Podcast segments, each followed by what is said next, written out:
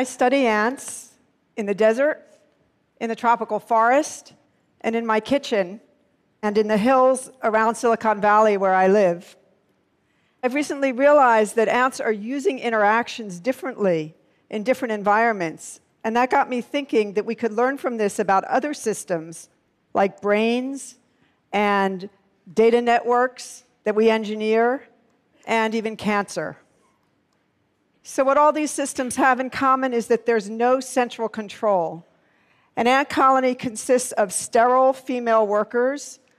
Those are the ants you see walking around and then one or more reproductive females who just lay the eggs. They don't give any instructions, even though they're called queens, they don't tell anybody what to do. So in an ant colony, there's no one in charge. And all systems like this without central control are regulated using very simple interactions. Ants interact using smell. They smell with their antennae and they interact with their antennae. So when one ant touches another with its antennae, it can tell, for example, if the other ant is a nest mate and what task that other ant has been doing. So here you see a lot of ants moving around and interacting in a lab arena that's connected by tubes to two other arenas. So when one ant meets another, it doesn't matter which ant it meets, and they're actually not transmitting any kind of complicated signal or message. All that matters to the ant is the rate at which it meets other ants. And all of these interactions taken together produce a network. So, this is the network of the ants that you just saw moving around in the arena. And it's this constantly shifting network that produces the behavior of the colony, like whether all the ants are hiding inside the nest or how many are going out to forage. A brain actually works in the same way, but what's great about ants is that you can see the whole network as it happens. There are more than 12,000 species of ants in every conceivable environment, and they're using interactions differently to meet different environmental challenges. So, one important environmental challenge that every system has to deal with is operating costs, just what it takes to run the system. And another environmental challenge is resources, finding them and collecting them. In the desert, operating costs are high because water is scarce. And the seed eating ants that I study in the desert have to spend water to get water. So an ant outside foraging, searching for seeds in the hot sun just loses water into the air. But the colony gets its water by metabolizing the fats out of the seeds that they eat. So, in this environment, interactions are used to activate foraging. An outgoing forager doesn't go out unless it gets enough interactions with returning foragers. And what you see are the returning foragers going into the tunnel, into the nest, and meeting outgoing foragers on their way out.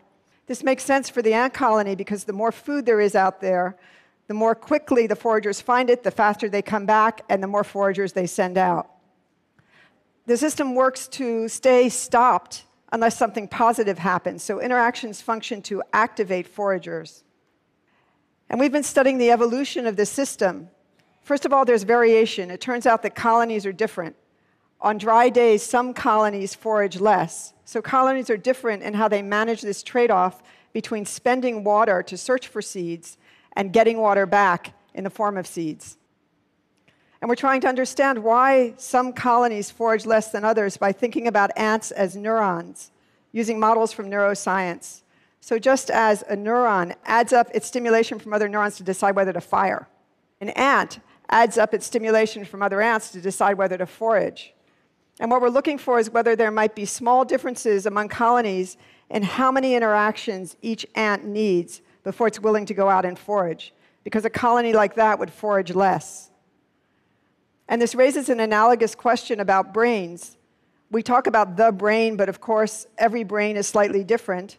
And maybe there are some individuals or some conditions in which the electrical properties of neurons are such that they require more stimulus to fire, and that would lead to differences in brain function. So, in order to ask evolutionary questions, we need to know about reproductive success. This is a map of the study site where I have been tracking this population of harvester ant colonies for 28 years, which is about as long as a colony lives. Each symbol is a colony, and the size of the symbol is how many offspring it had, because we were able to use genetic variation to match up parent and offspring colonies. That is, to figure out which colonies were founded by a daughter queen produced by which parent colony. And this was amazing for me after all these years to find out, for example, that colony 154, whom I've known well for many years, is a great grandmother. Here's her daughter colony, here's her granddaughter colony, and these are her great granddaughter colonies.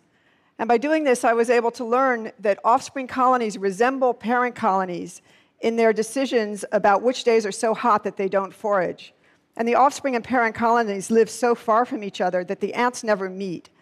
So the ants of the offspring colony can't be learning this from the parent colony. And so our next step is to look for the genetic variation underlying this resemblance. So then I was able to ask okay, who's doing better? Over the time of the study, and especially in the past 10 years, there's been a very severe and deepening drought in the southwestern US. And it turns out that the colonies that conserve water, that stay in when it's really hot outside, and thus sacrifice getting as much food as possible, are the ones more likely to have offspring colonies. So all this time I thought that colony 154 was a loser because on really dry days there'd be just this trickle of foraging while the other colonies were out foraging, getting lots of food. But in fact, colony 154 is a huge success. She's a matriarch. She's one of the rare great grandmothers on the site. To my knowledge, this is the first time that we've been able to track the ongoing evolution of collective behavior in a natural population of animals and find out what's actually working best. Now, the internet uses an algorithm to regulate the flow of data that's very similar to the one that the harvester ants are using to regulate the flow of foragers. And guess what we call this analogy? The anternet is coming. Yeah. So data doesn't leave the source computer unless it gets a signal that there's enough bandwidth for it to travel on. In the early days of the internet, when operating costs were really high and it was really important not to lose any data, then the system was set up for interactions to activate the flow of data. It's interesting that the are using an algorithm that's so similar to one that we recently invented. But this is only one of a handful of ant algorithms that we know about. And ants have had 130 million years to evolve a lot of good ones. And I think it's very likely that some of the other 12,000 species are going to have interesting algorithms for data networks that we haven't even thought of yet. So, what happens when operating costs are low? Operating costs are low in the tropics because it's very humid and it's easy for the ants to be outside walking around. But the ants are so abundant and diverse in the tropics that there's a lot of competition. Whatever resource one species is using, another species is likely to be using that at the same time. So, in this environment, interactions are used in the opposite way. The system keeps going unless something negative happens. And one species that I study makes circuits in the trees of foraging ants going from the nest to food source and back, just round and round, unless something negative happens, like an interaction with ants of another species. So here's an example of ant security. In the middle, there's an ant plugging the nest entrance with its head in response to interactions with another species. Those are the little ones running around with their abdomens up in the air. But as soon as the threat is passed, the entrance is open again. And maybe there are situations in computer security where operating costs are low enough that we could just block access temporarily in response to an immediate threat and then open it again, instead of trying to build a permanent firewall or fortress. So, another environmental challenge that all systems have to deal with is resources, finding and collecting them. And to do this, ants solve the problem of collective search. And this is a problem that's of great interest right now in robotics because we've understood that rather than sending a single sophisticated, expensive robot out to explore another planet or to search a burning building, that instead it may be more effective to get a group of cheaper robots exchanging only minimal information. And that's the way that ants do it. So the invasive Argentine ant makes expandable search networks.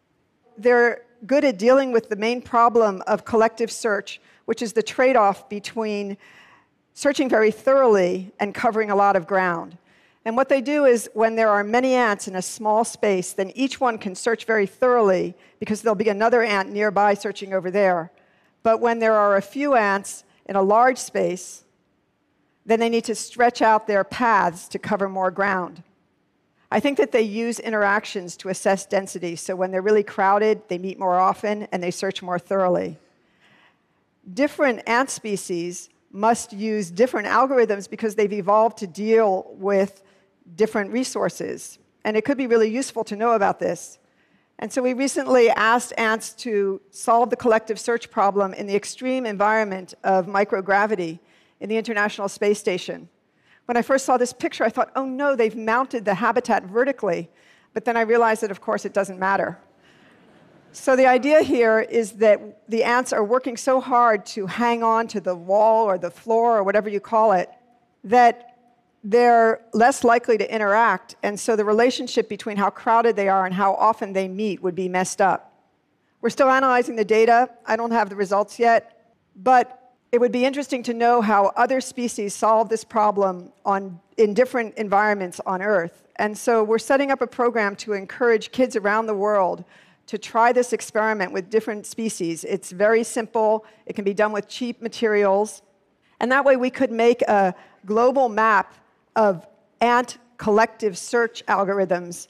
And I think it's pretty likely that the invasive species, the ones that come into our buildings, are going to be really good at this because they're in your kitchen because they're really good at finding food and water. So, the most familiar resource for ants is a picnic. And this is a clustered resource. When there's one piece of fruit, there's likely to be another piece of fruit nearby. And the ants that specialize on clustered resources use interactions for recruitment. So when one ant meets another, or when it meets a chemical deposited on the ground by another, then it changes direction to follow in the direction of the interaction. And that's how you get the trail of ants sharing your picnic. Now, this is a place where I think we might be able to learn something from ants about cancer. I mean, first, it's obvious that we could do a lot to prevent cancer by not allowing people to spread around or sell the toxins that promote the evolution of cancer in our bodies. But I don't think the ants can help us much with this because ants never poison their own colonies. But we might be able to learn something from ants about treating cancer. There are many different kinds of cancer. Each one originates in a particular part of the body. And then some kinds of cancer will spread or metastasize to particular other tissues where they must be getting resources that they need. So, if you think from the perspective of early metastatic cancer cells as they're out searching around for the resources that they need, if those resources are clustered, they're likely to use interactions for recruitment.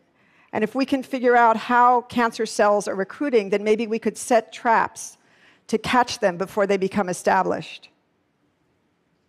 So, ants are using interactions in different ways in a huge variety of environments. And we could learn from this about other systems that operate without central control. Using only simple interactions, ant colonies have been performing amazing feats for more than 130 million years. We have a lot to learn from them. Thank you.